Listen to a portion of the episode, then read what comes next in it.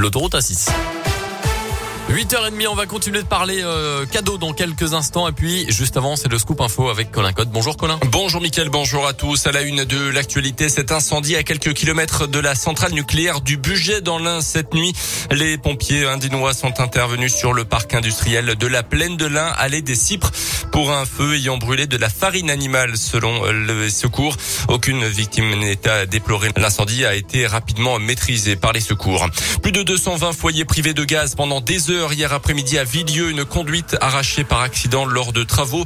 Un périmètre de sécurité a été rapidement mis en place par les pompiers. 11 personnes évacuées au total. La situation est revenue à la normale dans la soirée. À la une également, ce matin, la crise du Covid, le chômage et le nucléaire, justement, au programme de l'allocution d'Emmanuel Macron hier soir.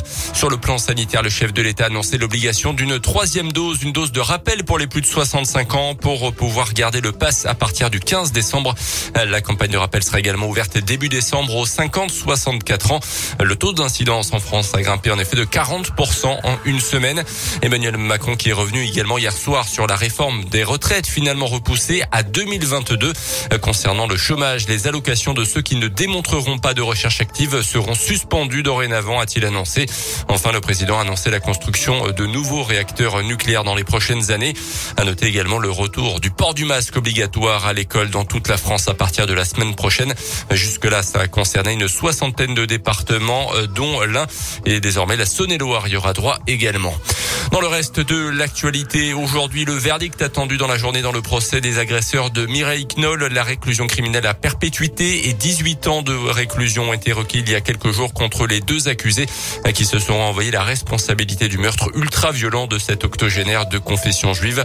Le meurtre a eu lieu dans son appartement à Paris il y a quelques années. C'est une première en France, la journée contre la précarité énergétique à l'approche de l'hiver. Un Français sur cinq n'a pas les moyens de se chauffer correctement en ce moment ou vit dans un logement classé F ou G de vraies passoires thermiques.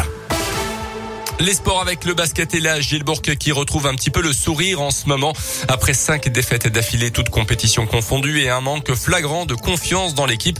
Les Bressans viennent d'enchaîner deux matchs de prestige remportés face à leur public d'Equinox. 30 points d'écart contre Patras en Eurocoupe et 15 points d'écart face aux champions d'Europe en titre Monaco. C'était en championnat.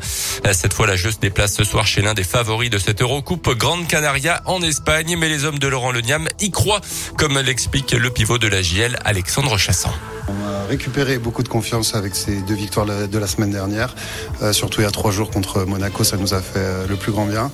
Euh, voilà, on sait maintenant que Grande Canaria c'est une équipe de très haut niveau et donc euh, à nous de vraiment d'être bien dans, dans, les consignes et, et, et, pourquoi pas faire un coup là-bas. Ça serait une victoire prestigieuse, on va pas se mentir, hein, c'est un des grands favoris de la compétition comme chaque année et donc donc pourquoi pas faire un, un coup là-bas et c'est sûr que ça sera une, une, belle victoire bonus. Grande Canaria, Gielborg, c'est à suivre ce soir à partir de 21 un mot de tennis avec l'Open de Rouen dans la Loire et la défaite de Benoît Paire, sorti d'entrée contre un néerlandais à classe aux alentours de la 400e place mondiale.